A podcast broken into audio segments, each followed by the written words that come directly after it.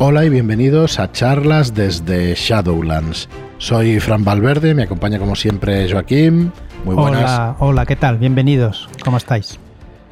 Muy bien, pues a un nuevo episodio de charlas desde Shadowlands. Vamos a ver el audio hoy que me ha subido un poquito Sí. los niveles. Está a tope, a tope. Sí, las, las ondas se ven un poco distintas. A ver si ahora sí entro ahí fuerte. Aunque bueno, ya sabéis, voy bajando un poquito la voz eh, cuando va avanzando el podcast, pero voy a intentar mantener el, el nivel ahí Sí. de voz. Aquí al lado no se puede estar, está gritando como un loco. pero No es verdad, no es verdad. No, no, pero sí se nota ahora. Supongo que es, es cuestión de eso, de regularlo. Pero bueno, no, no sé qué pasa porque os aseguro que son unos micros buenos. Sí, Algún día sí, explicaré sí. por qué y, y no sé. Eh, se me oye a mí siempre más bajo. Imagino que es el, el tono de voz. Bueno, pues nada. eh, hoy nos toca eso, terroristas. Tenemos una entrada que nos ha preparado Joaquín estupenda sobre cómo dirigir una campaña de las FES para esoterroristas, o sea, un tema espectacular. Pero antes, eh, bueno, recordaros varias cosas de las que tenemos en la web. En shadowlands.es tenéis eh, nuestros Shadowshots, que son nuestra suscripción al Rollflix. ¿vale? Tenemos una suscripción donde os podéis descargar aventuras, todas las que hemos hecho durante todos estos meses, y hay 60 aventuras ya para descargar, que parece mentira, pero son una barbaridad. Recordad que cada día 1 y cada día 15 os podéis descargar gratuitamente una aventura. Sí, eso quedará así siempre. Siempre tendréis esas dos aventuras gratuitas. El día 1 una aventura de Dungeons y el día 15 una aventura de horror Lovecraftiano o de terror en general. Y que si no queréis estar pendiente de esos días, Claro. pues con esa suscripción, que hay varios niveles, tenéis eh, la suscripción media, digamos, es la de 6,99, de 7 euros, donde podéis acceder a todas nuestras aventuras. Y luego también queríamos deciros que el día 2 de julio, este viernes, sale por fin la preventa de Vástagos de Subniguraz tomo 3. Van a ser el, quinto y el sexto escenario, perdonad, no el segundo, el, el quinto y el sexto escenario. El quinto se llama Trending Topic y el sexto se llama Principio. Está escrito, están escritos por Rubén G. Collantes y por Enrique Camino, y es la conclusión de la campaña que comenzamos hace ya bastantes meses y que, y que bueno, que ahora acaba. Y bueno, es un producto, yo creo, si no es del que estamos más orgullosos, Vamos, pues bueno, sí, es que no se puede decir nunca No, porque pero está cuidado con una Sí, con un con un y con gusto. cariño, sí. Uf, brutales. espectacular. Ujú. Así que bueno, eh, acabamos este, esta trilogía de libros con muchas ganas de, de ver ya cómo funciona el producto en global, de ver muchas partidas, que creemos que hay muchísima gente que tiene ahí pendiente eh, el jugar la campaña entera para cuando salga el tercer volumen. De hecho, bueno, no lo imaginamos porque nos mandan mails y entonces no sabemos. Claro. ¿vale? Nos lo van diciendo. Y, bueno, la verdad es que con muchas ganas también de que salga. Esperamos que este guste igual que han gustado los otros dos tomos. Y bueno, como os digo, que cuando llegue, como mínimo en PDF, se empiecen a ver partidas. Y ya cuando llegue en físico, pues, pues podéis disfrutarlo. En principio vamos a poner la entrega en septiembre, aunque muy probablemente llegue durante el mes de agosto. Vamos a poner la entrega en septiembre, pues para que para no ir pues con prisas y que no haya los problemas de envíos del Sí, mes de agosto. Al final, en el mes de agosto suelen decirnos, no, mejor enviárnoslo en septiembre porque en agosto Sí. estamos fuera o lo que sea. Nosotros igualmente, si llega antes, lo solemos enviar y Mm. solemos intentarlo. Pero bueno, ya entendemos que, que son las vacaciones. Este año ya a ver si es un año un poquito más normal que el año pasado. A ver si hemos superado ya todo esto de- del coronavirus y ya empezamos a tener un comportamiento normal de, de funcionamiento, me refiero. Sí. Está claro que en agosto no van a venir todos los guiris que venían, pero por lo menos eh, ya de- aquí en España sí podemos ir saliendo, ¿no? Por comunidades y todo eso. Sí, hay algunas comu- comunidades que ya puedes quitarte la mascarilla, si hay poca gente. Por cierto, aquí cosas. no la podemos quitar. Sí, Es que hay un montón de gente por la calle sin mascarilla. y sí, digo, sí, pero sí, bueno, sí. Mientras que no haya un- mucha gente alrededor. metro y sí. medio, ¿verdad? Sí, Sí. exacto. Sí, es que yo ostras, digo, joder, ¿qué pasa hoy? Que digo, veo a la gente, miro a la gente y no y Y se sorprende cuando les miro, digo, pues es- debe ser que ya no, no se necesita. Pero bueno, nosotros, yo por lo menos Desde el sábado, sí. vivo en otro mundo. Vale, desde ayer, sí, desde ayer sábado. Y estamos grabando que es domingo. Bueno, volvamos a Vástagos 3. Eh, es una campaña de horror Lovecraftiana. Ya sabéis que han salido pues, los capítulos o los escenarios del 1 al 4. Y como digo, pues este ten- trending topic, que es el escenario 5, y este principio, que es el escenario 6, pues cierran la campaña de, de Vástagos de Subniguraz. Lo tenéis en eh, shadowlands.es barra vástagos 3, toda la información de este tomo 3. Eh, me he desconcentrado ahora porque Joaquín está haciendo fotos aquí, enviar al grupo y así sabrán que estamos grabando en este momento. Me, está aquí con, un- con los selfies y las historias y entonces me, me pone nervioso. O sea, ¿eh? No estamos hablando de trending topic, pues toma Corre, ya. toma ya foto. Bueno, pues los que lo hayáis visto ahí en Telegram el domingo, pues estamos grabando justo estas palabras en ese momento. Eh, Shadowlands.es barra Vástagos 3. Eh, deciros que quedaron algunas pantallas con el tomo 2. Hicimos una, una impresión y no sé si han quedado 20 pantallas, una cosa así. Las pondremos a la venta con este tomo y bueno, en principio se acabarán y no tendremos, no haremos más ni tendremos más. Mm, No quedan más reglamentos de Cthulhu de 100 y en principio no lo tenemos pensado reeditar a corto ni medio plazo o largo plazo o medio y largo plazo así que bueno eh, nuestras disculpas quien se quedó sin pero Bueno, al principio es lo que dijimos, ¿no? No íbamos, íbamos a hacer una tirada en, en plan homenaje, ¿no? Al juego y poco más, ya está. A no ser que ocurra algo, que haya una petición masiva de, de- de manuales, ¿no? En principio no las vamos a hacer. No no no haremos reedición así que bueno si alguien quiere la pantalla de Cthulhu de 100 pues es su es su ocasión porque tampoco vamos a reeditarla Y nada más con respecto a eso, vamos con el episodio de hoy, que es dirigir una campaña de las FES, de las Fuerzas Especiales de Supresión, para esos También, Eh, también decir que ayer vimos cómo se rasgaba el- la membrana, ¿no? ¿Y eso? ¿Por qué? En el canal de Twitter de Álvaro. De Álvaro Hostia, Loman. ¿Lo viste el Sí. vídeo? Le pusimos, perdona Álvaro, no, me parece que no escuchas el podcast normalmente, pero le pusimos un montón de subos de piña ahí a mala leche y el pobre, el pobre tuvo que abrir la caja y, y bueno, fue divertido, fue muy divertido. Sí. Y luego se comió uno, ¿no? Se Que que no uno. bueno, venía por contrato, ¿no? Ah, sí, es verdad. es verdad. o te comes un subus o no. Tienes que comer un subo azul.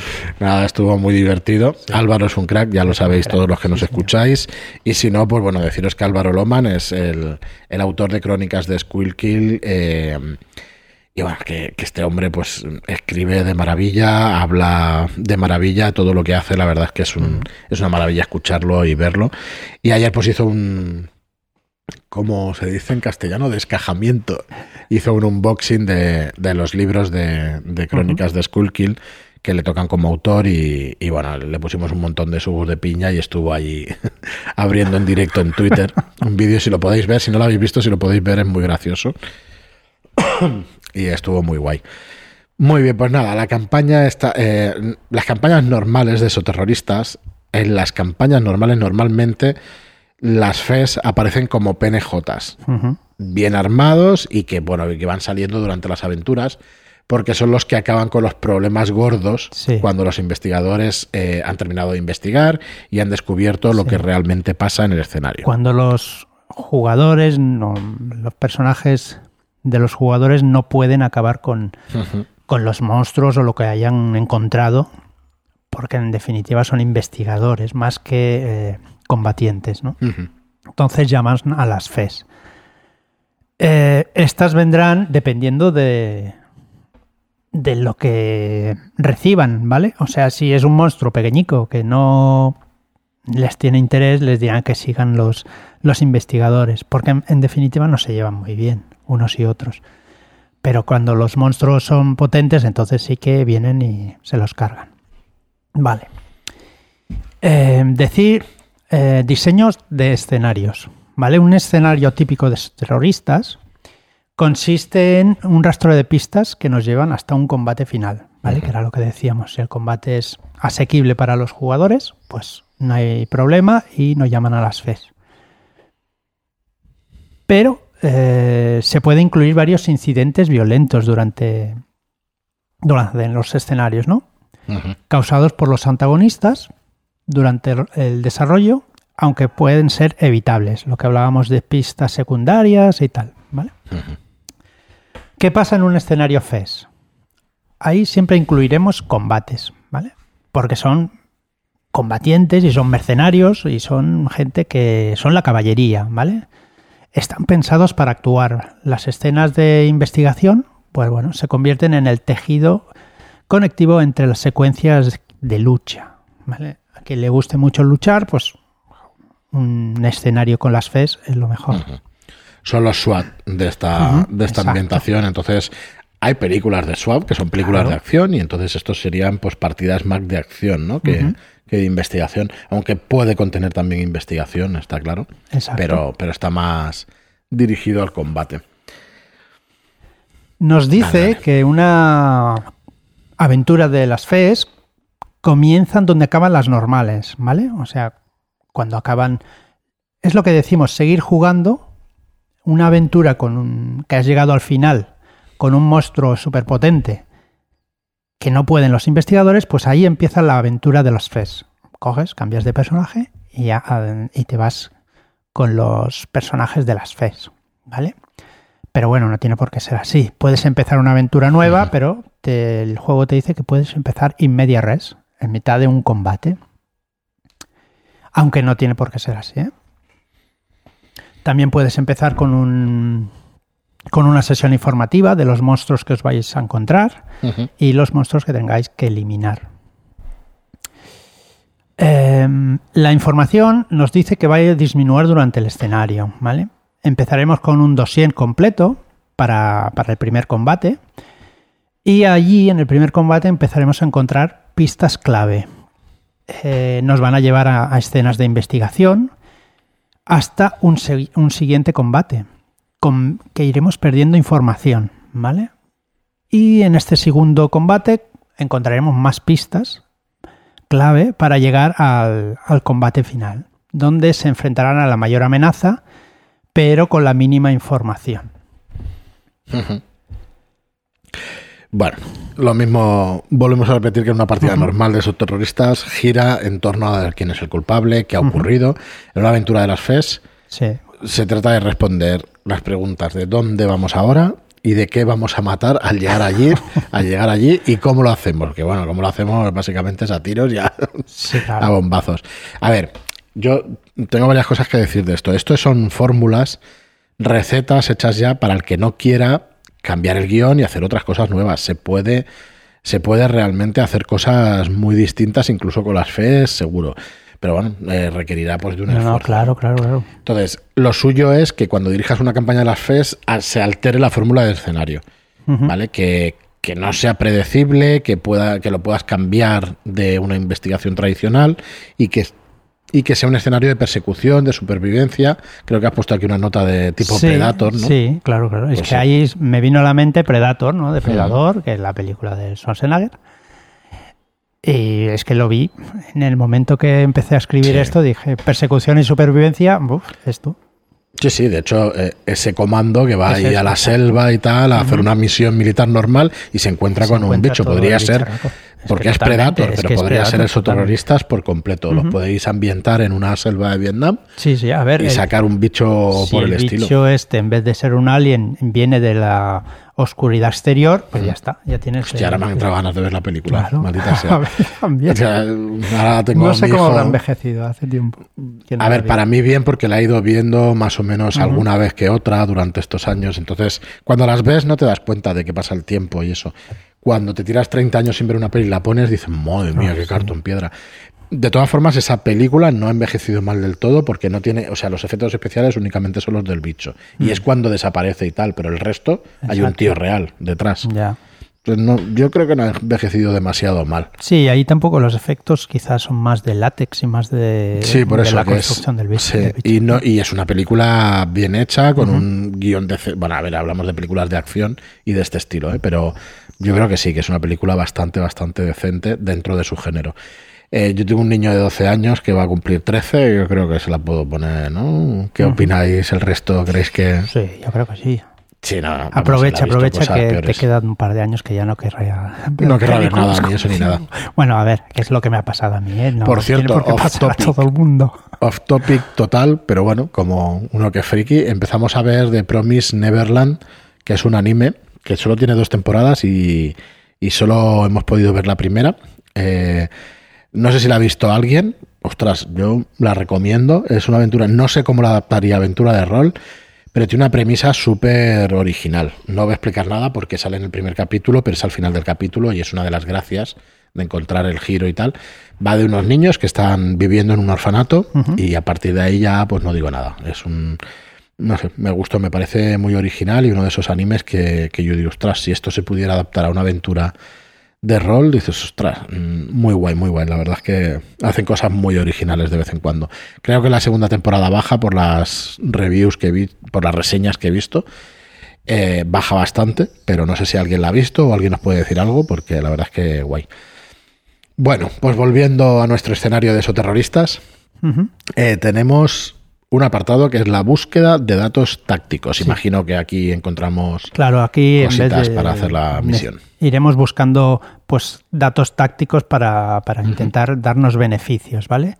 Los BTI, beneficios tácticos de investigación. Si no tiene siglas, no es, no, es no es esoterrorista, exacto. Vale, al diseñar las secuencias de lucha hay que construirlas en torno a aplicar habilidades de investigación en el campo de batalla, ¿vale? Esto se puede dar en las escenas de investigación como en las de combate. Tendremos que ir mm, viendo cómo encontrar estas, estos beneficios, ¿vale? En las notas del escenario nos tendremos que poner, pues, habilidad de investigación empleada para obtener ventaja, acción requerida para hallar es- esa información, circunstancia bajo la cual entra en juego el beneficio y la naturaleza del beneficio, ¿vale? Creo que más adelante explicamos un poquito más esto. No, se está, la verdad es que este libro, todo lo que escribe Robin de Laus, mm, es que es paso a paso. Cuando lo lees, dice, bueno, si es de perogrullo, vale, vale, pero Sí, póntelo sí. a hacer tú sin Claro, esta pero información. hay que escribirlo todo. Es, es como lo que de- cuando hemos ido explicando cómo interrogar a un detenido. ese, ese capítulo es una y, pasada. y en ningún momento, bueno, sí que te dice que le cortes un dedo, no que le cortes un dedo, sino que le metas dos hostias, pero en ningún, te empieza explicando cómo hacerlo bien, de una manera normal, sí, digamos para que intentar eh, agarrarle, cogerle la mayor Información de la posible, manera sí. más sencilla, que no siempre es cortarle un dedo. Vaya, creo que en la realidad cortar un dedo Va- es la mejor manera para que cante cuanto antes. Pero entonces te echaban de la gordo, claro. Correcto. No, no, no es o la algún mejor manera en esos igual te terroristas. denuncia. Eso puede ser. Los Ahí chivatos, está. a los chivatos no los Al- quiere no nadie. los ¿eh? quiere nadie. Bueno, a ver, la habilidad más obvia para conseguir estas ventajas tácticas, hoy se nos va la olla, eh, disculpadnos que ya tenemos muy unos temprano. cuantos programas a las espaldas. Eh, la habilidad más obvia para, para hacer esto es ciencia militar, pero las habilidades estándar también nos van a proporcionar una gran cantidad de información. Eh, por ejemplo, habilidades interpersonales. Nos pueden dar aliados, eh, información sobre aliados, testigos, intermediarios, turbios, eh, gente, pues eso, que no, que no es muy clara, que es turbia, prisioneros y agentes enemigos. Historia natural nos puede dar información sobre el terreno. Los análisis, el análisis de textos puede darnos un diario personal o puntos débil- débiles de una fortificación. Balística eh, nos puede dar información sobre las armas que podamos encontrarnos. Criptografía nos va a descifrar la información táctica que tenga pues, comunicaciones enemigas codificadas y todo eso.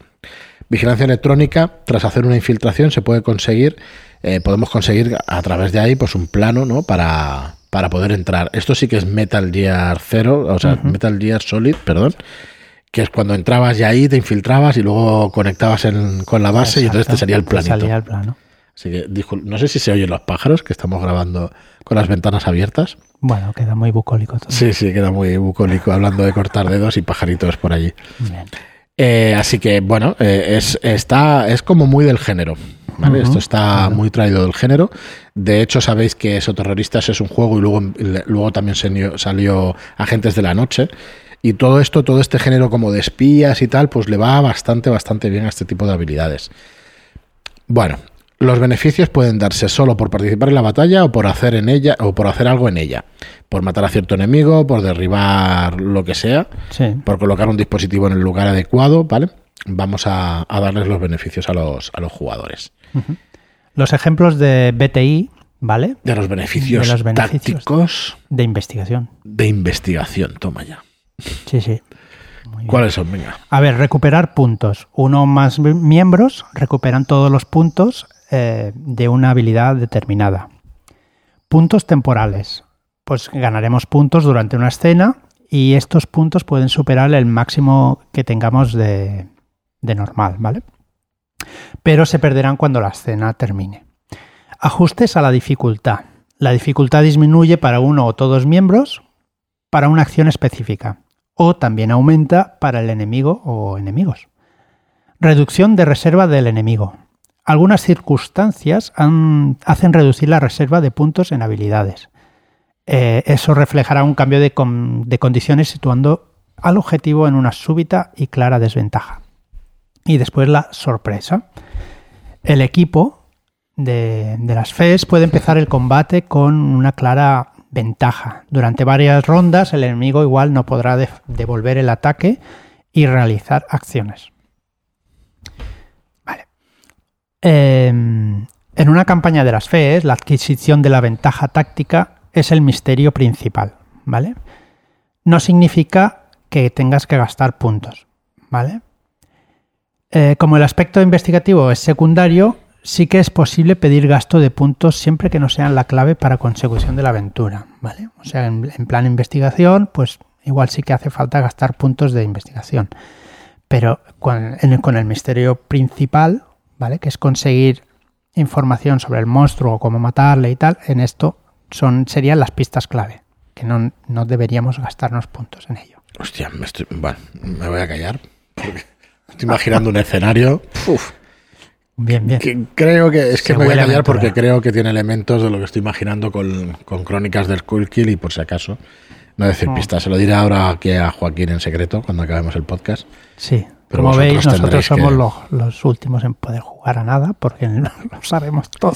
Sí, es un poco complicado. el Bueno, yo ha llegado un momento en que no puedes leerlo absolutamente todo, pero claro, aunque no lo leas, mm, estás viendo imágenes, estás tratando todo el tiempo y al final te lo sabes. Un Aunque poco. hemos jugado aventuras habiéndolas leído. Yo creo que se pueden ju- Mm, y muchas de ellas se pueden jugar, hombre, una investigación. El problema es el disfrute, ¿no? Que Mm. puedes llegar a, a tener. Yo creo que una aventura de acción la puedes jugar sin ningún problema. Además, en el rol siempre son distintas. Una aventura de investigación, como ya sabes, el misterio, mm, pues no, no mola demasiado. Pero yo creo que de acción y eso sí que no tienen demasiado problema para volverlas a jugar, para rejugarlas. Muy bien, pues Secuencias de investigación Eso. y combate. Vale, la búsqueda de información táctica durante el combate lo puede ralentizar. Entonces hay que intentar eh, evitarlo, eso de ralentizar, introduciéndolo en secuencia, en la secuencia de las rondas, ¿vale? Ahí con un poquito de calzador, pero rápido. Vale, justo antes del combate, cada jugador puede usar una única habilidad de investigación. El director de juego le dirá que si qué beneficio táctico le ofrece esa, esa habilidad y pues eso. El... Y eso, vale. ya está. Y ya está. ¿no? La información que se encuentre es gratuita, ¿vale? Con ese beneficio. Cada jugador puede invocar otra habilidad junto a cada acción de combate. La, invocar esa habilidad de investigación no cuesta ningún, ninguna acción, ¿vale? Como hay que intentar que no se ralentice, pues hay que intentar elegirla antes de que el siguiente, que el anterior acabe. Así pues todo va mucho más, más fluido. Vale. decir que el director de juego puede decir, mm, vale, estás pensando, pero rapidez. Porque, pues, eh, estás en un combate. En teoría te están disparando, lo que sea. Tú puedes decir, pues, lanzo una granada o hago, pues, una algo, por ejemplo. A ver, hay, una, hay unos ejemplos que nos dice, vigilancia electrónica y un equipo de visión térmica nos permite localizar un generador camuflado. Lanzando una, una granada, con la dificultad que sea, los insurgentes estarán en entre tinieblas aumentando el umbral de golpe en dos a los personajes del equipo. Hay un uso de habilidad, hay uso de equipo, hay circunstancias táctica y beneficio. ¿vale? Bueno, y por último, por hoy vamos a explicar una técnica que se, ha utilizado desde siempre en las partidas de rol. Exacto. Se utiliza en juegos, tengo entendido que se utiliza en juegos como Blazing the Dark, pero yo no lo he leído entero, que es el flashback, el flashback del entrenamiento. Hay una manera de proporcionar información para no saturar las escenas iniciales que es tener un, flashback del momento en que las FES están entrenando. Entonces, eh, de la misma manera que una ronda informativa, pues puedes hacer que mientras están en el escenario y pegando tiros, te acuerdes de un entrenamiento y que te puedan dar información por tú haber entrenado esa situación. La verdad es que es una manera, voy a decir original, hoy en día se ve muchísimo, pero fijaos que este juego tiene sus años ya y que son técnicas yo creo que más que técnicas de rol son técnicas narrativas que se utilizan y que por sentido común las podemos utilizar y que van estupendamente, ¿no? La verdad es que... Exacto. Eh, También nos dice bueno, es una manera distinta de poder jugar esas escenas en flashback, ¿vale? Correcto. Lo que pasa que contra más metido en la aventura estés, o sea, más avanzada, pues puedes en escenas... Ahí es dominar el ritmo un poco de, la partida. Es complicado entre comillas porque yo veo hay gente que lo hace intuitivamente que sigue el ritmo súper bien y hay gente pues que le cuesta más eso y que, y que rompes el ritmo enseguida. Entonces bueno ahí también todo esto se entrena. Aparte de las FES también nosotros podemos entrenar las partidas de rol y hay que jugar mucho a rol para poder podríamos entrenar, con el libro de técnicas de improvisación yo creo que para esto, bueno, con ese libro puedes entrenar siempre. Esto lo veo un poco distinto, pero sí, bueno, es un es una técnica también, ¿no? Es una técnica mm. también de decir, bueno, pues vamos a meter un flashback aquí, necesito esto, le metemos un flashback y vemos cómo se consigue esa manera. Eh, nosotros hicimos una prueba con una aventura de cero, no salió demasiado bien, pero yo creo que porque la mesa no sabía lo que tenía que hacer. O sea, la mesa me refiero a los jugadores que estábamos jugando, pues como que no captamos que había que hacer eso, ¿no? Que realmente buscar esa información y tal. Entonces, cada uno en la mesa, cuando se dice que, está jugando a cosas distintas, creo que en esa partida nos pasó. Que cada uno entendimos una cosa distinta y entonces es, complicado que salgan las cosas en condiciones. Pero bueno, mm, también si Blazing the Dark se basa en eso, mm, me juego el cuello, ya nos lo diréis en los comentarios me juego el cuello que hay eh, técnicas para que se te ocurran esas cosas, ¿no? Para que para ver de qué manera pues se consigue pues esa cuerda para subir a otro piso o ese disfraz para pasar a un guardia o cualquier cosa que necesitemos para superar los obstáculos. En Blazing Dark, en teoría, eh, tengo entendida que, que, empiezas la aventura justo cuando estás ya dentro del sitio o cuando empiezas ya el, la infiltración y todo eso, cuando cuando vas a hacer el, el, golpe, ¿no? Cuando vas a dar el golpe.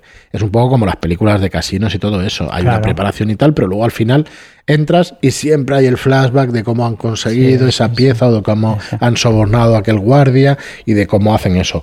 Em, puede parecer una trampa narrativa, pero es de coña y es de puta madre para jugar una partida y para ver una película. al 100%. Claro, mm. por eso. Entonces, esto de hacer trampas en el rol, yo es que no, lo acabo de concebir. No, no, me, no me parece. Bueno, es igual, ya es opinión. Al final es, jugar con la imaginación, ¿no? La aventura está dada, sí o y con la narrativa, con la manera de contar las cosas, con unas cosas que sean atractivas, que te sorprendan, que te gusten. O sea, todo esto.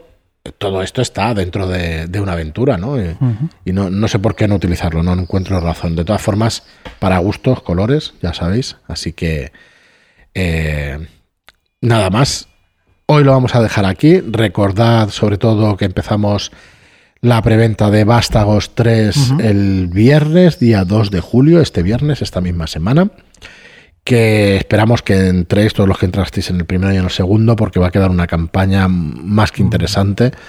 Van a ser casi 400 páginas de material de la campaña y realmente cuando echas la vista atrás y lo ves, pues bueno, estamos bastante orgullosos, muy orgullosos. Muy orgullosos. Muy orgullosos de haber hecho algo así. Así que nada, yo dar, dar las gracias a todo el mundo por su apoyo. Y, y, bueno, y que sepáis que empieza el viernes. Podéis encontrar la información en shadulars.es barra bastagos 3. Muchas gracias por estar ahí, gracias por compartir todo esto en redes sociales y por darle difusión, que nos ayuda muchísimo a tener más visibilidad. Y hasta el próximo programa. Muchas gracias y hasta la próxima.